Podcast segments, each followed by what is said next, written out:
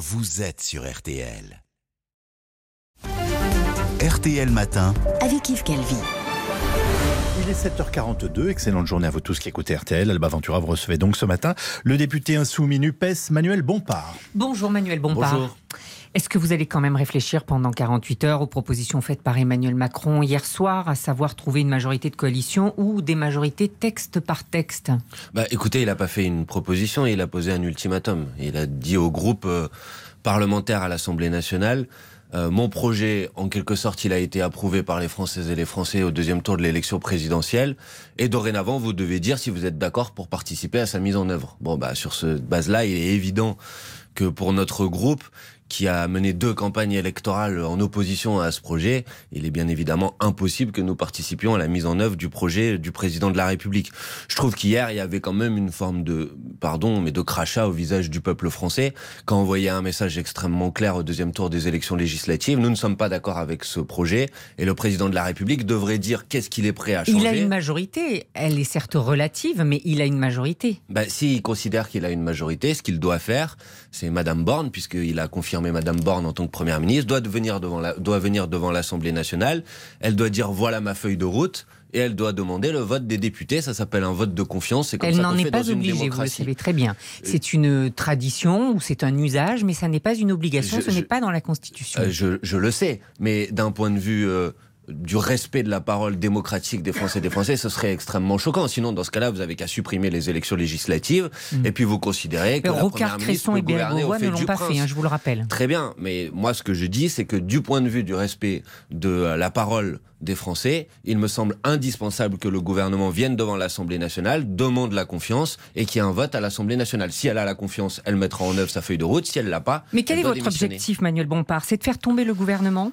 Euh, non, mon objectif, c'est de continuer à faire euh, avancer euh, les idées que nous avons défendues dans cette campagne, parce que nous considérons que ce sont des idées qui sont bonnes et nécessaires pour le pays. On est face à un état d'urgence euh, sociale, l'explosion des prix, de plus en plus de personnes qui ne s'en sortent pas, avec l'explosion du prix du carburant, de l'énergie, des produits de première nécessité. C'est des salaires qui sont trop bas, c'est la pauvreté qui augmente, c'est la précarité énergétique, 12 millions de personnes qui sont dans une situation de précarité énergétique.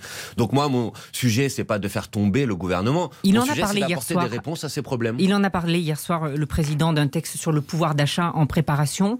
Là, vous dites zéro compromis sur ce texte-là. Mais ça dépend qu'est-ce qu'il y a dans ce texte. Si euh, dans le texte sur le pouvoir d'achat, euh, je fais des propositions, moi, au président de la République, reprenez la proposition d'augmentation du SMIC. C'est indispensable. Aujourd'hui, les salaires sont trop bas. Vous avez Quand vous dites ça dépend, ça, ça, veut dire que si vous arriviez quand même à un compromis, vous pourriez le voter, ce texte Non, ça veut dire que si le président de la République décide de soumettre au vote de l'Assemblée nationale des points avec lesquels nous sommes en accord, il n'y a bah, pas de raison que, que nous... Oui, mais on va voir qu'est-ce qu'il y a dans le texte de loi d'abord, pour l'instant. Mais je sais que vous, vous préparez votre propre texte d'urgence sociale. Est-ce qu'il peut y avoir euh, un, compromis entre le texte de la majorité présidentielle et le vôtre? Bah, Et pour ça, il aurait fallu que le président de la République euh, aille au-delà des grands slogans hier et dise quelles sont les mesures concrètes qu'il est prêt à, qu'il est prêt à, à mettre en œuvre et qu'il reprenne un certain nombre de mesures concrètes qui sont dans nos propositions. Pour l'instant, il ne l'a pas fait. Mais vous, votre texte d'urgence sociale, d'abord, est-ce qu'il est prêt ce texte? Mais il est prêt, il a même été présenté pendant la campagne euh, électorale. Avec qui vous le faites voter ce texte? ben, Nous, nous le déposerons, euh, je pense, à l'Assemblée nationale dans les prochains jours avec nos partenaires de la nouvelle Union populaire écologique et sociale. 131 députés. Donc vous n'avez pas la majorité pour le faire passer ce texte. Avec qui vous le faites passer ce texte? Avec qui vous le faites voter? Mais vous n'avez pas la majorité, vous n'en savez rien. Peut-être que. Ah, euh, alors vous allez nous apprendre des choses ce matin. Mais non, mais peut-être que. Avec le Rassemblement national, avec les de la même manière que vous êtes en train de me demander s'il y a des choses qui vont dans le bon sens dans le texte du président de la République, est-ce que je vais le voter? Moi, je vous dis, nous, on déposera un texte. Et s'il y a des choses qui vont dans le bon sens et que d'autres groupes parlementaires sont prêts à voter, nous accueillerons leur vote avec plaisir. Mais concrètement, qu'est-ce qu'on fait, Manuel Bompard? C'est vous, sinon rien C'est le blocage des prix, sinon rien C'est le SMIC à 1500, sinon rien C'est quoi? Concrètement, on va où comme ça?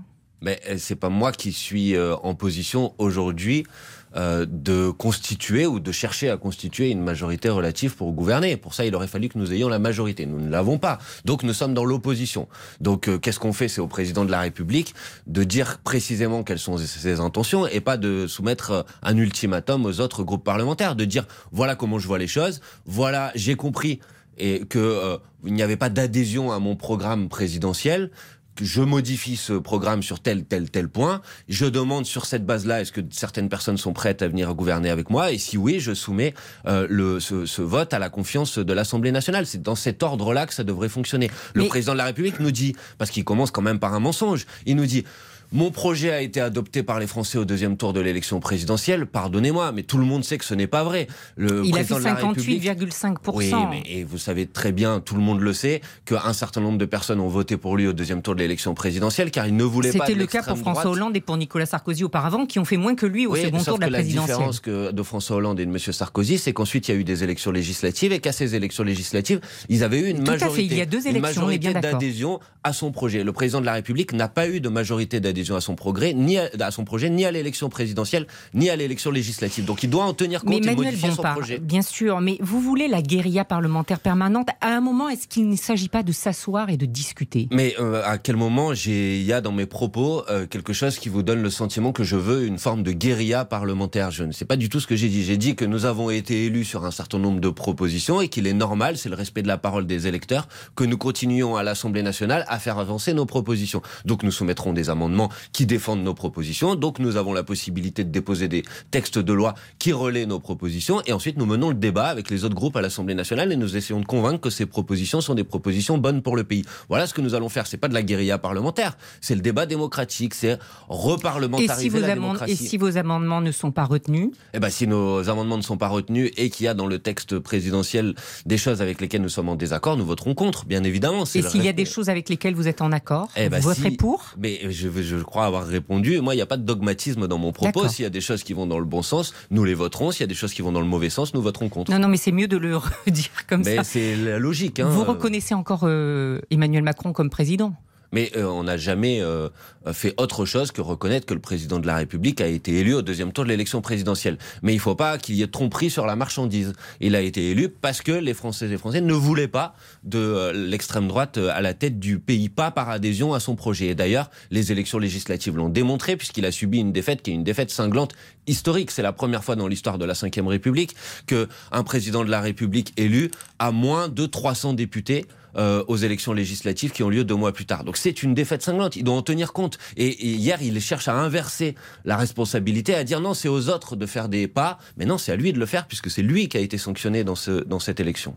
Vous souhaitez obtenir la commission des finances, le Rassemblement national aussi, c'est le premier groupe d'opposition qui l'obtient.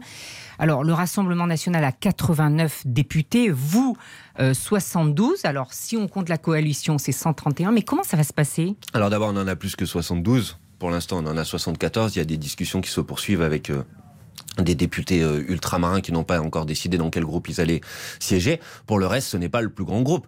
La coutume, c'est que euh, le, le- la majorité ne participe pas au vote sur la présidence de la commission des finances. Et nous sommes la coalition la plus nombreuse avec la nouvelle Union populaire écologique et sociale. Nous présenterons une candidature commune de la nouvelle Union populaire écologique et sociale. Et je crois que c'est cette candidature-là qui l'emportera si le président de la République et sa majorité décident de respecter la règle républicaine qui veut que la majorité ne participe pas au vote sur euh, la présidence de la commission des finances. Ce sera via un intergroupe. Je sais que entre vous tous, euh, vous avez vu que euh, le PC, le PS, les Verts ont refusé euh, d'être un groupe unique sous la bannière NUP. Ça m'a pas échappé, Voilà. c'est dommage. Donc, euh, il va falloir créer un intergroupe. C'est aujourd'hui que ça se passe? Alors aujourd'hui, on a un échange effectivement cet après-midi. On va effectivement euh, mettre en place un intergroupe, c'est-à-dire une structure de coordination entre les différents groupes de la nouvelle Union populaire écologique et sociale. Et nous défendrons des propositions de loi communes, nous prendrons des initiatives communes et nous défendrons des candidatures communes aux différentes responsabilités de l'Assemblée nationale, dont la présidence de la commission des finances. Hier soir, dans un communiqué, Raquel Garrido et Alexis Corbière, deux députés insoumis, deux de vos collègues, ont démenti les accusations d'une femme de ménage sans papier à laquelle ils auraient promis d'être régularisés si Jean-Luc Mélenchon était soit président, soit Premier ministre. C'est un piège, disent vos deux collègues. Vous en savez plus? Bah écoutez, ils n'ont pas démenti des accusations d'une personne, ils ont démenti un article qui a été écrit par une personne qui a été condamnée à plusieurs reprises d'ailleurs Un journaliste? pour diffamation qui relaie euh, des, des soi-disant un échange avec une personne. Euh, les captures d'écran ont été publiées sur Internet. Tout le monde voit que ces, ces captures d'écran sont des captures d'écran totalement mensongères, inventées, manipulées. C'est un montage pour mais, vous euh, Ça me semble totalement évident. Euh, donc Raquel Garrido et Alexis Corbière ont dit les choses avec précision, que l'ensemble des, des, des allégations qui sont dans cet article sont, sont fausses. Donc je suis extrêmement choqué d'ailleurs par le procédé. Et il me semble que le respect de la déontologie journalistique, c'est qu'on s'appuie pas seulement sur une source anonyme, on respecte le principe du contradictoire, on vérifie ces informations et on publie pas un article qui euh, jette euh, euh, le, le, le, le, le discrédit sur deux parlementaires sans aucune vérification. Je trouve ça extrêmement choquant et je pense que euh, je, je défends ici l'honneur de mes collègues Alexis Corbière et Raquel Garrido qui sont euh, euh, franchement salis dans cet épisode et je trouve ça, je trouve ça vraiment déplorable. Merci Manuel Bompard. Merci à vous. Emmanuel Macron n'a pas fait de proposition hier, il a posé un ultimatum. Madame Borne doit donc venir à l'Assemblée pour demander la confiance de l'Assemblée. Vient de nous dire Manuel Bompard, vous restez avec nous, euh, puisque vous serez dans l'œil de